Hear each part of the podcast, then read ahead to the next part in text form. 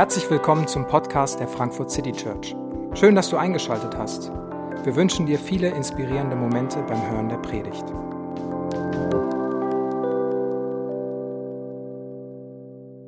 Hallo, schönen guten Abend. Mein Name ist David. Ich bin Pastor hier und ich freue mich, dass du, dass ihr heute hier seid und wir dieses Thema haben. Da steht Dankbarkeit und vorhin ging es um Freude und wir vermischen die beide heute Abend. Und es geht um Dankbarkeit Freude, weil die beiden Dinge, glaube ich, sehr eng zusammenhängen, zumindest die zusammengebastelt werden. Wenn ich dich fragen würde, hey, worüber freust du dich gerade? Wäre das eine Frage, die du so aus dem Stegreif beantworten könntest? Oder wäre das was, wo du erstmal denken müsstest? Wenn ich dich fragen würde, hey, wofür bist du eigentlich gerade so richtig dankbar?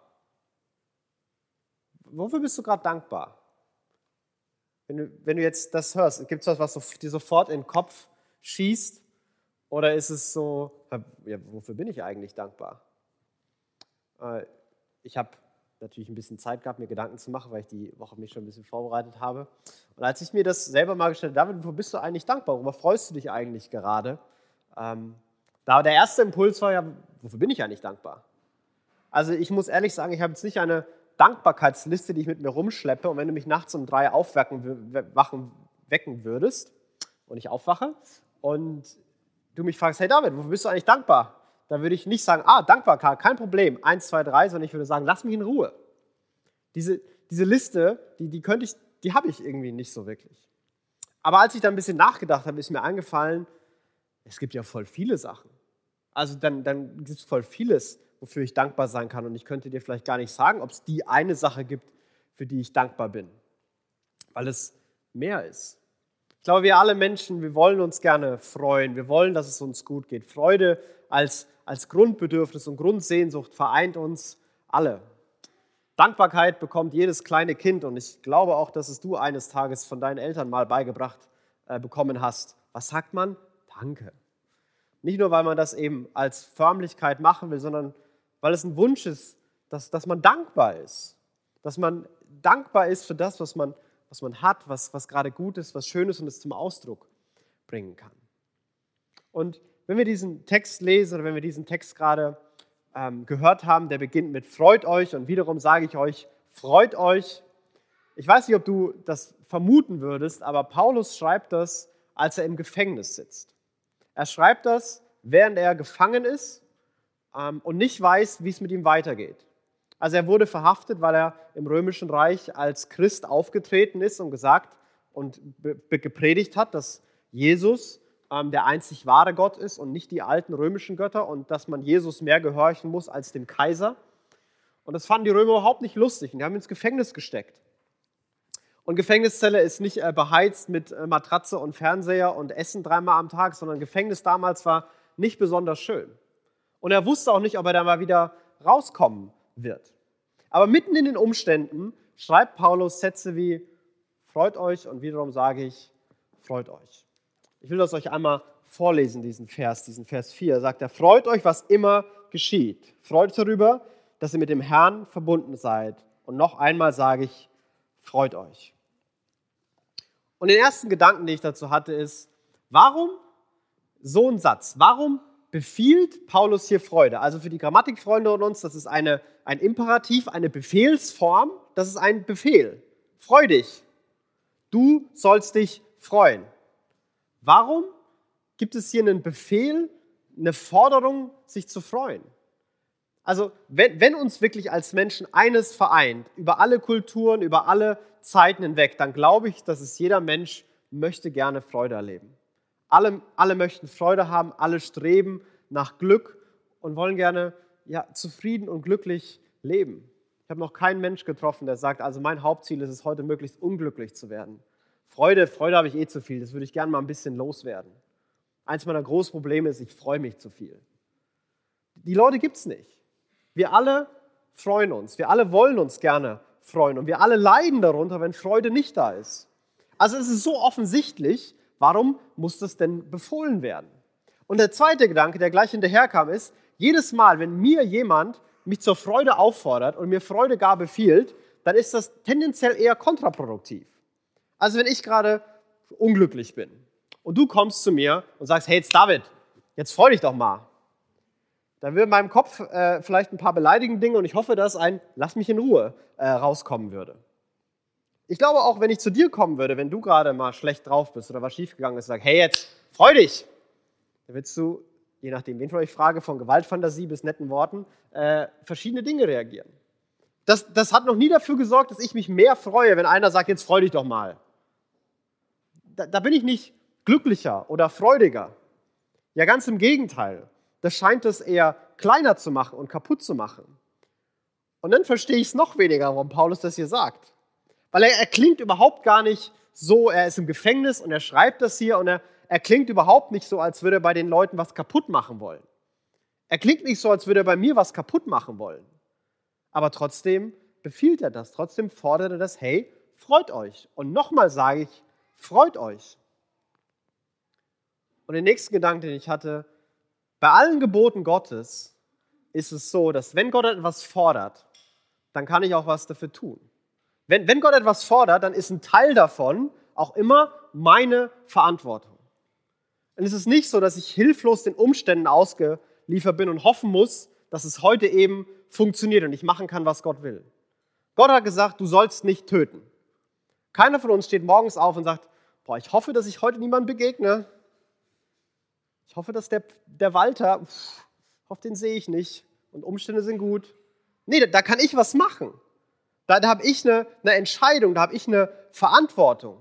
Immer wenn Gott was fordert, wenn Gott was einfordert, wenn Gott was ja gebietet, dann ist das gleichzeitig, dass er sagt, du hast die Möglichkeit und die Fähigkeit und die Verantwortung, etwas dafür zu tun. Das heißt, dass Paulus hier sagt, wir haben eine Verantwortung für unsere Freude. Wir können etwas dafür tun. Und Paulus selber lebt es vor. Paulus ist im Gefängnis. Und ich kann dir sagen, es war nicht der große Lebenstraum von Paulus, endlich mal im Gefängnis zu sein. Da sagt er nicht, ich habe endlich meinen Traum erfüllt, ich bin im Gefängnis, ich bin so glücklich. Sondern obwohl Umstände schlecht sind, obwohl wirklich vieles gerade unklar ist, ungewiss und er nicht weiß, wie es weitergeht, kann er sowas sagen strahlt er so eine, so eine Freude aus und, und, und will die anderen weitergeben. Ja, fordert die von anderen ein. Er, er kann was dafür tun. Und die große Frage ist natürlich, wenn ich was für meine Freude tun kann, wenn es da eine Verantwortung bei mir gibt und ich nicht nur von Umständen abhängig bin, ja, was ist denn das? Was kann ich denn tun für meine Freude? Wie kann das denn aussehen? Und ich glaube, in dem, in dem Vers 6 nennt Paulus einen der Schlüssel was man für Freude tun kann. Vers 6. Macht euch um nichts Sorgen. Wendet euch vielmehr in jeder Lage mit Bitten und Flehen und voll Dankbarkeit an Gott und bringt eure Anliegen vor ihn. Macht euch um nichts Sorgen. Wendet euch vielmehr in jeder Lage mit Bitten und Flehen und voll Dankbarkeit an Gott und bringt eure Anliegen vor ihn. Wieder dieser, dieser erste Satz, macht euch um nichts Sorgen, wieder er gebietet, macht dir keine Sorgen. Und ich denke mir so, duh, natürlich will ich mir keine Sorgen machen. Auch wieder, ich kenne keinen Menschen, der sich gerne Sorgen macht. Der sagt, hey, ich möchte heute noch drei Sorgen mehr finden. Die, die gibt es auch nicht. Und er sagt das hier, mach dir keine Sorgen. Diese Aufforderung finden wir immer wieder. Jesus bringt diese Aufforderung immer wieder, macht euch keine Sorgen. Jesus kombiniert das mit kümmert euch um euren Tag, kümmert euch um das, was heute los ist und lasst morgen mal morgen sein. Denn Sorgen bedeutet, dass ich die Probleme von morgen oder die Probleme von in einer Stunde jetzt schon trage. Und das Hier und Jetzt hat manchmal genug Herausforderungen. Und wenn ich mich dann noch mit allem belade, was von morgen oder in später mal kommen wird, dann, dann ist das erdrückend, dann ist das beängstigend. Und genau das erleben wir, wenn wir uns Sorgen machen. Wir erleben nicht, wie es uns freier und ruhiger und entspannter macht, sondern wie es immer, immer ängstlicher und immer schwerer und immer erdrückender zu werden scheint. Das ist, was, was Sorgen sind. Und, und Sorgen wird hier von Paulus in diesem Vers mit Gebet und Dankbarkeit gegenübergestellt. Und wenn wir das mal auf einer ganz grundlegenden Ebene versuchen zu durchdenken, Sorgen bedeutet, ich schaue auf das, was ich nicht habe. Ich habe keine Ahnung, was morgen passieren wird. Ich weiß nicht, was ich machen soll. Ich habe nicht die Fähigkeiten, um dieses Problem zu lösen. Sorgen bedeutet, den Fokus darauf zu richten, was ich nicht habe, was ich nicht kann, was mir fehlt. Dankbarkeit im Gegensatz dazu ist den Fokus darauf zu richten, was man hat, was man kann, was man schon geschafft hat. Dafür bin ich dankbar. Danke, dass ich das habe. Danke, dass ich das geschafft habe. Danke, dass ich das kann. Danke, dass ich das bin. Sorgen bedeutet, auf etwas zu gucken, was man nicht hat. Und Dankbarkeit als, als Gegenteil ist, auf etwas zu gucken, was man hat. Und die Brücke, die Paulus dazwischen baut, macht euch keine Sorgen, sondern gebetet. Mit, mit Bitten, mit Flehen und voll Dankbarkeit wendet euch an Gott. Und er verbindet die, die beiden Dinge so zusammen. Und da gibt es eine ganz grundlegende Lebensweisheitsebene. Dein Leben ist viel glücklicher und viel freudiger, wenn du auf das guckst, was du kannst und was du hast, als wenn du dich in die ganze Zeit in das reinsteigert, was dir fehlt.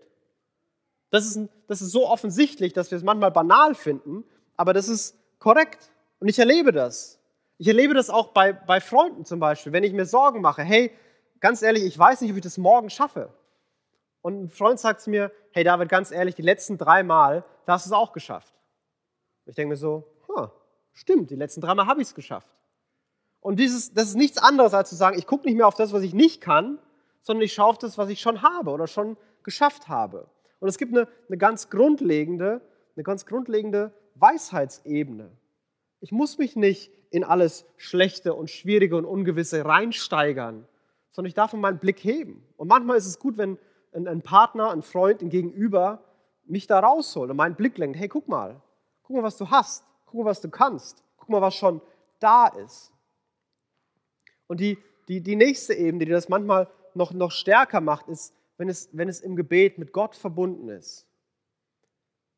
Und ich muss ehrlich sagen, dass manchmal ist das ein wirklich guter Ratschlag.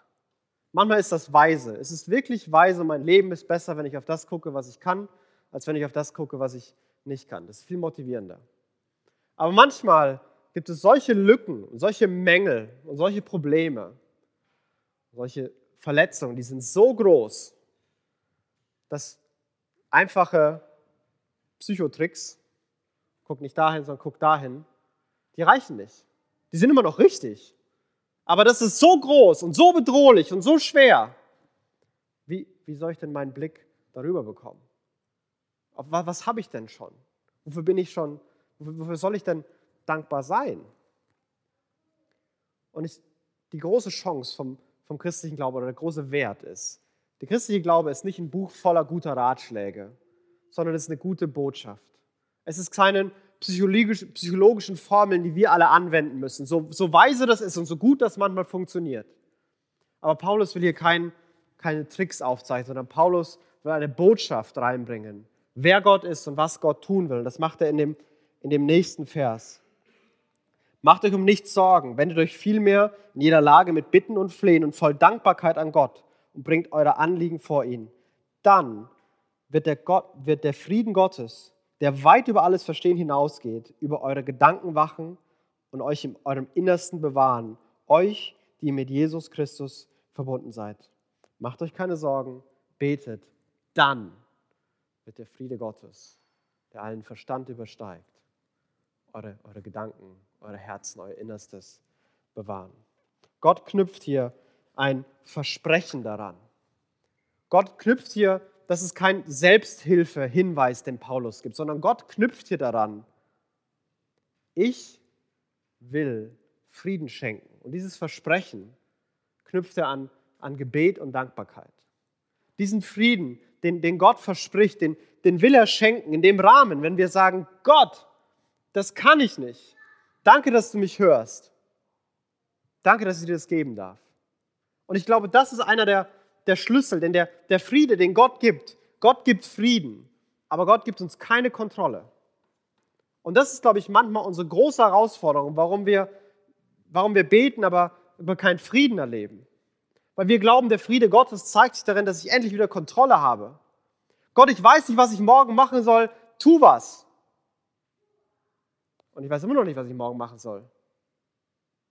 Ich habe keine Kontrolle, was morgen passiert. Ich kann das immer noch nicht. Ich habe keine Kontrolle. Aber die Einladung, die Gott hier ausspricht, ist keine Einladung, hey, ich bete und dann tausche ich, tausche ich Kontrolle dafür zurück. Sondern die Einladung ist, ich, ich vertraue, vertraue mir. Ich, ich will dir Frieden schenken. Und wenn du gebetet hast, dass du morgen jemanden brauchst, der bei dir ist, ja weißt du, ich bin morgen bei dir. Aber vertrau mir, glaub mir, dass das so ist. Und daran ist es geknüpft. Und dann sagt er, der Friede Gottes, der bewahrt, der bewahrt Gedanken und Herzen. Dieser Friede, der den Verstand übersteigt, das heißt nichts anderes, als dass er nicht wirklich rational greifbar ist. Warum hat denn Paulus im Gefängnis so eine Freude und so einen Frieden? Das macht keinen Sinn. Da, da scheint mehr los zu sein. Aber dieser Friede, der weit über die Umstände hinausgeht, heißt es hier, der wird, der wird Herzen, der wird Gedanken bewahren. Und manchmal merke ich, wie, wie ich, wie wir das brauchen. Weil ich bin ganz leicht dabei, auf das zu gucken, was ich nicht kann, was nicht klappt und mir Sorgen zu machen. Und nicht den Blick darauf zu richten, wer Gott ist. Ich bin leicht dabei, meinen Blick darauf zu richten, wo ich keine Kontrolle habe. Und nicht hinzugucken, was Gott versprochen hat und dass ich ihm vertrauen, vertrauen darf.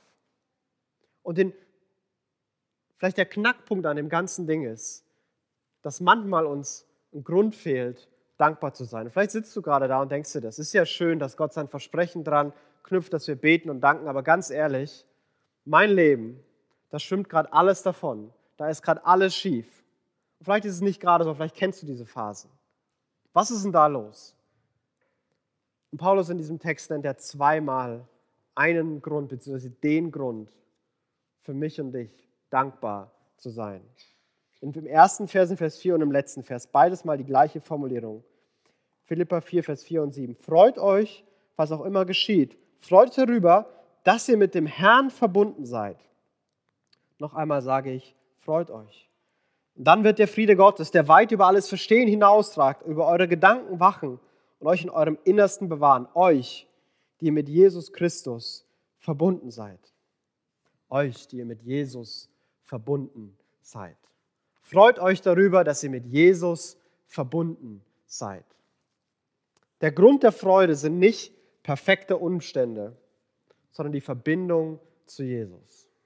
Der tiefste Grund für Freude, der tiefste Grund für Dankbarkeit für Paulus ist es hier zu sagen, meine Freude liegt darin, dass ich mit Jesus verbunden bin. Dass ich mit Jesus verbunden bin. Aber was heißt das? Was bedeutet es, mit Jesus verbunden zu sein? Und ich möchte drei ganz kurze Sätze sagen, die das vielleicht ein bisschen versuchen zu greifen. Mit Jesus verbunden zu sein bedeutet, Jesus meint mich. Stell dir das bitte mit, mit mir vor. Der, der allmächtige Gott des Universums, der Himmel und Erde geschaffen hat, der jeden Menschen geschaffen hat, der jeden Namen kennt von allen sieben Milliarden oder acht Milliarden Menschen, die es gibt. Der nicht nur jeden Namen kennt, sondern der jede Geschichte kennt. Der, der jeden kennt. Der meint mich. Der, der meint dich. Der, der sieht dich. Der kennt deinen Namen. Der kennt deine Story. Und der meint dich.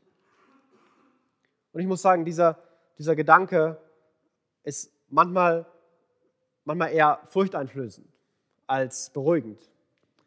Wenn meine Eltern, und meine Eltern waren wirklich nett und entspannt, wenn die gesagt haben, David, kommst du mal bitte, dann war nie mein Gedanke, ach juhu, sondern, oh oh. Ich wusste überhaupt gar nicht, ob ich was falsch gemacht hätte. Und meine Eltern waren wirklich immer entspannt. Aber mein Grundimpuls, wenn jemand sagt, selbstfreundlich, David, oh oh, was, was ist los? Habe ich, hab ich was falsch gemacht? Habe ich was übersehen? Und das ist vielleicht so ein Impuls, der zutiefst menschlich ist. Und den, den glaube ich, haben auch immer wieder Menschen gehabt, wenn, wenn sie Gott begegnet sind, wenn diese Begegnung mit Gott stattgefunden hat. Gott meint mich. Mich? Aber ich bin doch überhaupt gar nicht so kompetent. Und es gibt doch viel schlauere Leute als mich und bessere Leute als mich. Und meine Probleme sind auch, auch nicht die größten auf der ganzen Welt. Der müsste doch ganz anderen Leuten helfen. Und außerdem, was ich für Probleme habe, was ich für Schwächen habe, was ich für Fehler habe, was in meiner Vergangenheit alles schiefgelaufen ist, was ich heute wieder verbockt habe. Wie kann denn Gott mich meinen? Wie kann denn Gott auf mich sehen? Wie kann denn der meinen Namen kennen und sagen, hey du, du bist gemeint. Komm mal her. Aber Jesus meint mich, Jesus meint dich. Warum? Weil Jesus mich liebt. Jesus liebt mich.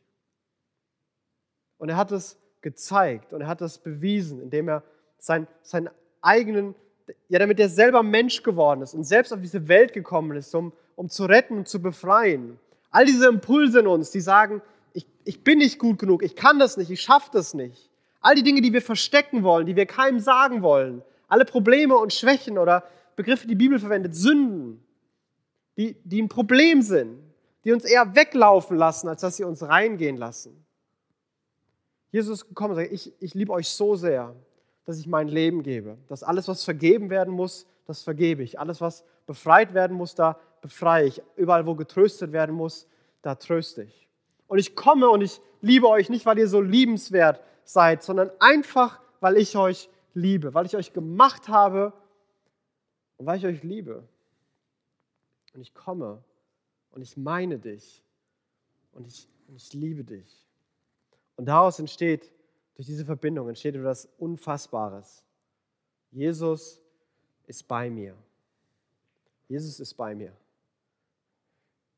Ich kann behaupten, dass der allmächtige Gott bei mir ist. Dass er jetzt hier ist. Dass er in jedem Moment mich begleitet. Und egal, ob ich das gerade fühle oder nicht, egal, ob ich das gerade erlebe oder nicht, er hat versprochen, bei mir zu sein. Er hat versprochen, mich nie wieder allein zu lassen. Er hat versprochen, nie wieder wegzugehen. Jesus ist bei mir. Der meint mich, der sieht mich, der, der liebt mich, der, der vergibt mir, der hilft mir und der ist da. Jesus ist einfach da. Und wenn wir auch nur ansatzweise begreifen, was es bedeutet, mit diesem Jesus verbunden zu sein, wenn diese Sätze anfangsweise die, die Dynamik und das Staunen und die Größe bekommen, die sie tatsächlich haben, dann, dann glaube ich, haben wir einen echt großen Grund, dankbar zu sein. Dann ist das etwas, was Paulus erleben kann, dass egal welche Umstände da sind, hey, ich kann im Gefängnis sein, meine Zukunft kann unsicher sein, aber weißt du, ich habe was, was es besser ist. Gott ist da. Gott sieht mich, Gott liebt mich, Gott meint mich, Gott ist da. Und ich wünsche mir, dass, dass wir das erleben, dass uns das prägen kann. Dass wir nicht manchmal glauben, wir sind diese, diese Blätter, die einfach hin und her geweht werden und manchmal ist es eben gut und manchmal nicht. Sondern dass wir von, von Jesus geprägt diese, diese Perspektive bekommen auf ihn und wer er ist. Dass das Gebet dieser Schlüssel wird, wo, wo Sorgen wo die, wo die Brücke durch Gebet hin zu, zur Dankbarkeit gebaut wird, wo ich sehen kann, was ich habe und dann glauben und erleben kann, wie Gott sein Versprechen hält, dass wenn wir Sorgen mit Dank vor ihn bringen, dass sein Friede, der jeden Verstand übersteigt, unsere Herzen erfüllt und bewahrt, weil wir mit ihm verbunden sind. Und das ist mein Wunsch für dich, das ist mein Wunsch für mich, für uns. Und genau dafür möchte ich gerne beten. Jesus, ich bitte dich, dass du uns jetzt vor Augen führst, dass du uns erleben lässt, was es bedeutet, mit dir verbunden zu sein. Du siehst, was wir gerade denken und empfinden. Du siehst, ob wir das glauben können oder ob uns das schwer fällt. Du siehst, ob wir ja vielleicht gerade sogar zynische Gedanken haben. Wie kann das denn alles sein und wie kann denn meine Situation so aussehen, wenn das denn alles stimmt? Aber Jesus, ich bete, dass, dass du uns jetzt begegnest, dass du uns jetzt diesen Grund, dass du uns den groß vor Augen malst, dass du uns meinst, dass du uns liebst und dass du da bist. Und Jesus, ich bete, dass du dein Versprechen hältst, dass wenn wir uns mit Danken und Bitten und Flehen an dich wenden, dass dein Friede uns geschenkt wird. Dass dein Friede in unsere Herzen kommt, der größer ist als Umstände. Dass wir Vertrauen lernen. Dass wir wissen, hey, wir haben gebetet und deswegen wird Gott sich kümmern. Und vielleicht fehlt Kontrolle, vielleicht weiß ich nicht wie, aber Gott ist da. Und ich bete, dass diese Gewissheit unsere Herzen bewahrt. Bewahrt in dir Und die Freude, die du von uns möchtest, die Freude, die du uns ermöglichen und schenken willst, dass die in unser Leben Einzug erhalten kann. Jesus, zeig dich und halte deine Versprechen. Amen. Wir hoffen, die Predigt hat dich inspiriert. Wenn du uns kennenlernen möchtest, dann schau einfach mal auf unsere Homepage www.frankfurtcitychurch.de oder besuche uns in unseren Gottesdiensten. Bis dann!